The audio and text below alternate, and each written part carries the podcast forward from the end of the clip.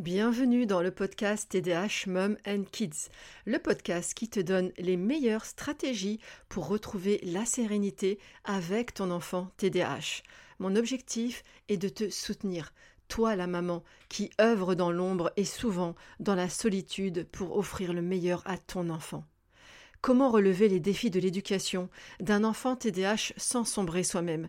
C'est tout l'enjeu de ce podcast.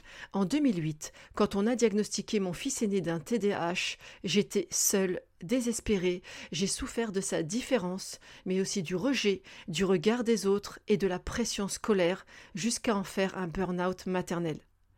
Je ne veux plus que les mamans finissent à terre. C'est mon moteur pour t'offrir ici un espace safe où tu seras entendue, tu seras comprise et soutenue. Je te partagerai à la fois mes 21 ans d'expérience de maman, mais également mon expertise de naturopathe et formatrice. Ici, pas de blabla. Seul ou avec mes invités, j'irai droit au but pour te partager mes pistes de réflexion afin que la sérénité revienne dans ton foyer. Car j'ai un rêve pour toi, la maman de haut niveau.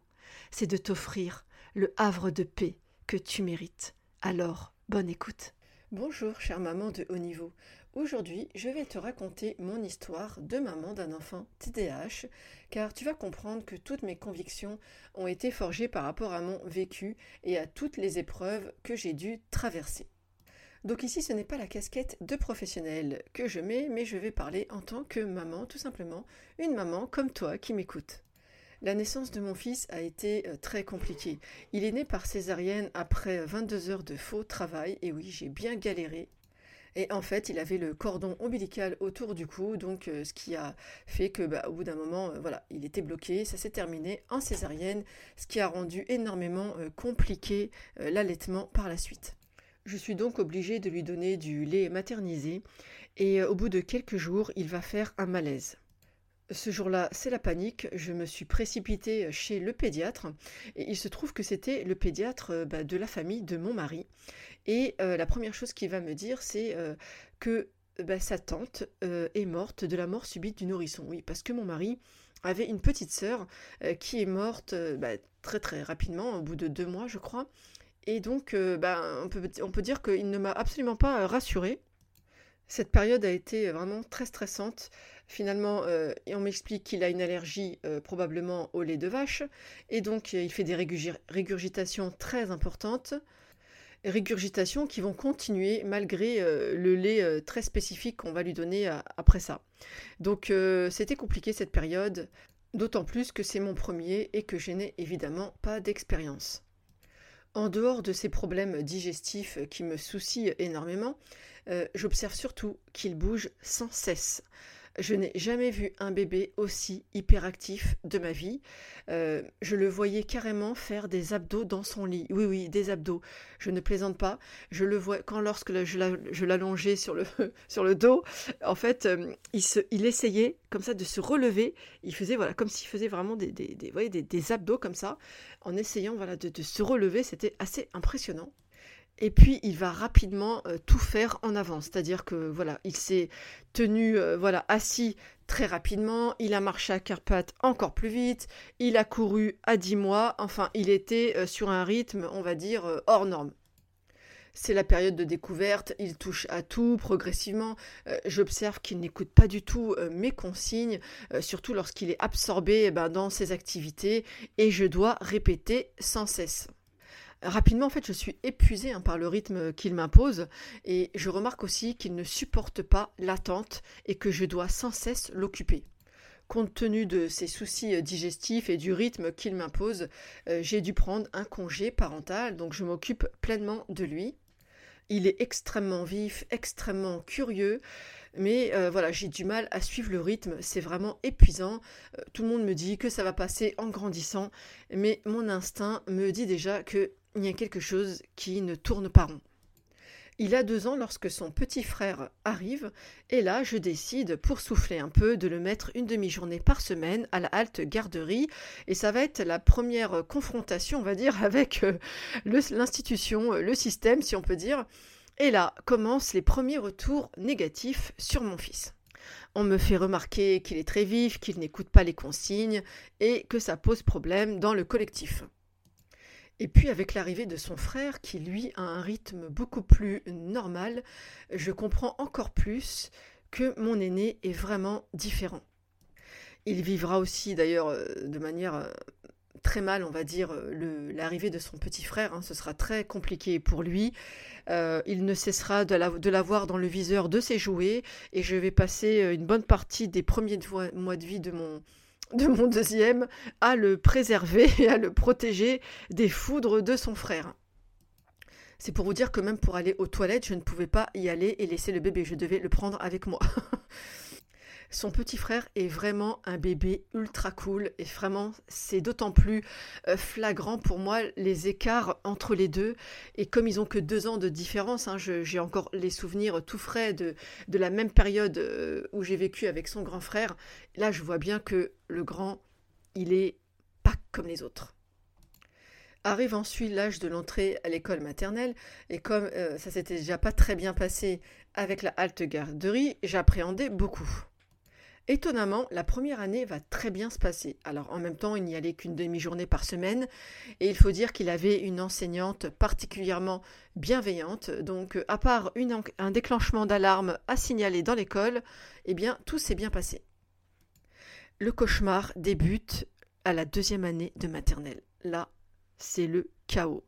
Euh, il tombe sur une enseignante qui est dans la sanction, dans la punition, et là, ça va devenir son lot quotidien, punition et humiliation. Il n'a que 4 ans, je le rappelle, et il est né en plus en fin d'année. Et c'est à ce moment-là que euh, voilà, la tirette, euh, sonnette d'alarme, pardon, est tirée. On me dit qu'il pose problème, qu'il faut que je l'emmène voir un psychologue. Bien sûr, je vais le faire. Et la psychologue, elle, me dit que tout va bien, que c'est un enfant euh, certes très vif, mais très intelligent, et qu'elle ne décèle rien de particulier euh, chez mon fils. Donc à ce moment-là, moi je suis un peu perdue. Hein. D'un côté, euh, on me dit tout va bien, de l'autre, on me dit tout va mal. Donc qui croire et comment faire, je ne sais pas. C'est à ce moment-là en tout cas que je décide de faire mes propres recherches personnelles pour essayer de comprendre mais qu'est-ce qui se passe? Je vous remets le contexte. Euh, à l'époque, pas de Google, hein, pas de réseaux sociaux. Nous sommes en 2006. Et là, je me mets en quête de comprendre. Euh, je vais m'organiser avec le papa qui prendra le relais pour que je puisse aller un maximum de temps à la bibliothèque, me renseigner, essayer de comprendre que se passe-t-il chez mon fils. Et c'est comme ça qu'au fur et à mesure, un jour, je suis tombée sur un CD-ROM. Alors à l'époque, c'était vraiment la vogue des CD-ROM et moi j'adorais ça. C'était une vidéo qui parlait d'un trouble très fréquent chez les enfants américains. Il parlait du trouble de l'attention avec ou sans hyperactivité. Je n'avais jamais entendu parler de ce trouble. À l'époque, je vous remets dans le contexte, personne ne parle de ça, ni dans les médias. Je n'ai jamais entendu parler de ce trouble.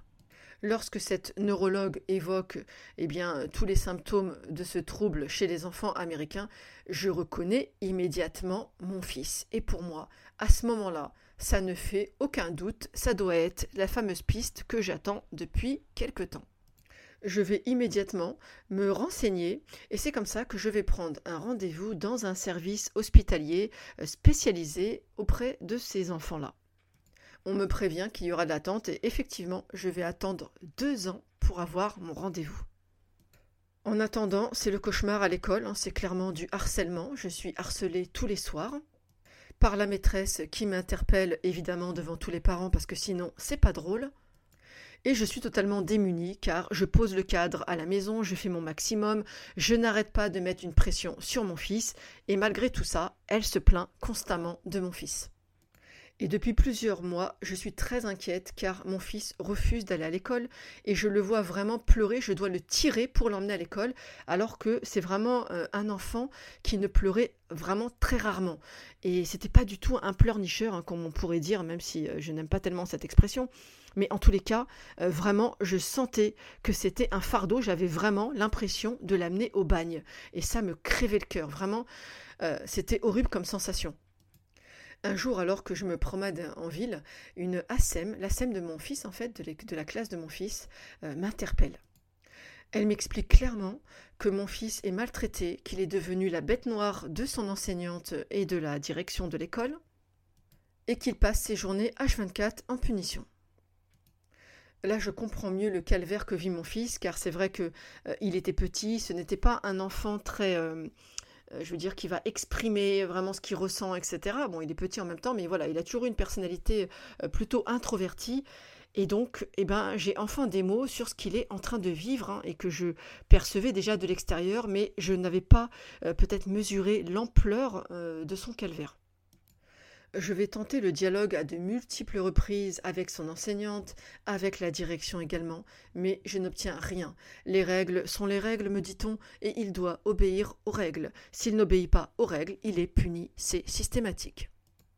Bien sûr, on me renvoie une image d'incompétence, on me fait comprendre que je suis une mauvaise mère, que je n'ai pas réussi à poser le cadre, en gros je n'ai pas fait mon job, alors que moi j'ai l'impression de passer mes journées à œuvrer trois fois plus que n'importe quelle autre maman pour poser ce cadre justement. À ce moment-là, je n'endors plus, je suis épuisée. Je ne sais pas comment gérer cette pression qui est quotidienne. Je ne sais pas si vous imaginez, c'était tous les jours. Et évidemment, je vais faire cette grosse erreur que nous faisons tous, c'est-à-dire que je vais reporter la pression de son enseignante sur mon fils. Je me rappelle même avoir parfois remis une couche en le punissant pour des bêtises qu'il avait fait à l'école alors qu'il avait déjà été puni pour cela. J'avais un sentiment de culpabilité énorme, je ne savais pas comment me sortir de cette situation. Je vois la relation aussi avec mon fils se dégrader et j'ai vraiment le sentiment que finalement, ben, ils ont probablement raison, je dois être une très mauvaise mère. Je ressens de la culpabilité non-stop. Lorsque l'année se termine, je suis littéralement lessivée, tant d'un point de vue physique que psychique, je suis à bout. En grande section, il débute son année avec la directrice qui était exactement sur la même politique que son enseignante précédente, donc je sais que malheureusement, on va encore douiller. En parallèle, son petit frère entre, lui, en petite section. Pour lui, je n'ai aucun souci, puisque, évidemment, il rentre bien dans les cases. Mon fils continue à passer ses journées en, prison. Lapsus révélateur. Presque en prison.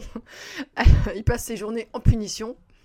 Et un jour d'ailleurs, euh, je vais croiser euh, une, euh, une, voisine avec son fils qui était dans la même classe que mon fils. Et lorsqu'on se croise, j'oublierai jamais ce moment-là, j'entends le petit qui dit à sa mère Regarde maman, c'est lui qui est toujours puni. Et là, je comprends à quel point la stigmatisation euh, est vraiment intense. Mon fils n'est plus un élève, en fait, il est un vilain cancre qu'il faut continuer à châtier. Un soir, c'est la goutte de trop, nous sommes au mois d'octobre. Et je viens récupérer mon fils à l'école. Avec la même boule au ventre qui m'accompagne déjà depuis plusieurs mois. J'avais l'impression littéralement de me présenter en fait tous les soirs devant le tribunal scolaire. Il est 16h30, la porte du tribunal s'ouvre. Et là, je vois de joyeux enfants sortir de la classe, la bouche et les mains pleines de chocolat. Puis arrive mon fils, et là, je vois euh, la tristesse sur son visage. Il n'a pas de traces de chocolat, oui, je l'ai bien éduqué, mais quand même. Et là, je lui demande bah, Vous avez fait un goûter? Et là, il me répond euh, Moi, j'étais puni au coin, je regardais les enfants manger. Comment te dire ce que j'ai ressenti à ce moment-là? Un tourbillon de, colère s'est emparé en fait de moi. Quelque part, euh, voilà, je, sentais que là, il y a quelque chose que je ne contrôlais plus. Et j'ai su qu'à ce moment-là, une ligne avait été franchie et que rien n'allait se passer comme euh, prévu. Pas du tout. Un volcan en fait venait d'entrer en éruption à l'intérieur de moi et j'étais dans un état second. Je n'ai même pas cherché à comprendre, à dialoguer avec la maîtresse. J'ai pris mon fils, mes fils, nous sommes rentrés et j'ai attendu impatiemment que mon mari rentre du travail pour pouvoir prendre le relais. Car là, je suis partie. Oui, je suis sortie déterminée comme je ne l'avais jamais été depuis déjà plusieurs mois. Cela faisait plus d'un an maintenant que je subissais ce harcèlement, que j'endurais la souffrance de mon fils. Mais aujourd'hui, je n'allais pas subir. Non. Aujourd'hui, j'allais retrouver mon pouvoir d'agir. Je suis retournée à l'école c'était peu avant la fermeture, hein. la rage au ventre, mais avec une confiance en moi retrouvée que je n'avais pas ressentie depuis tellement longtemps.